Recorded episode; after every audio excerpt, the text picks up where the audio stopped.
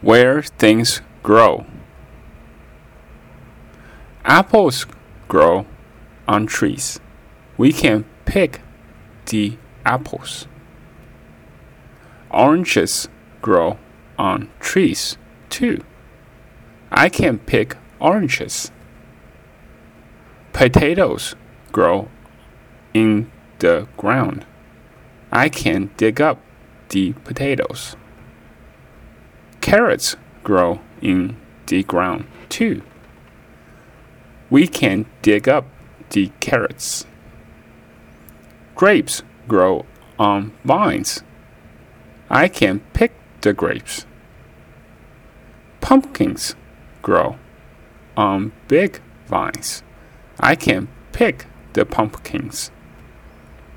Blueberries grow in bushes. I can pick the blueberries. Where do they grow? Apples, oranges, potatoes, carrots, grapes, pumpkins, blueberries.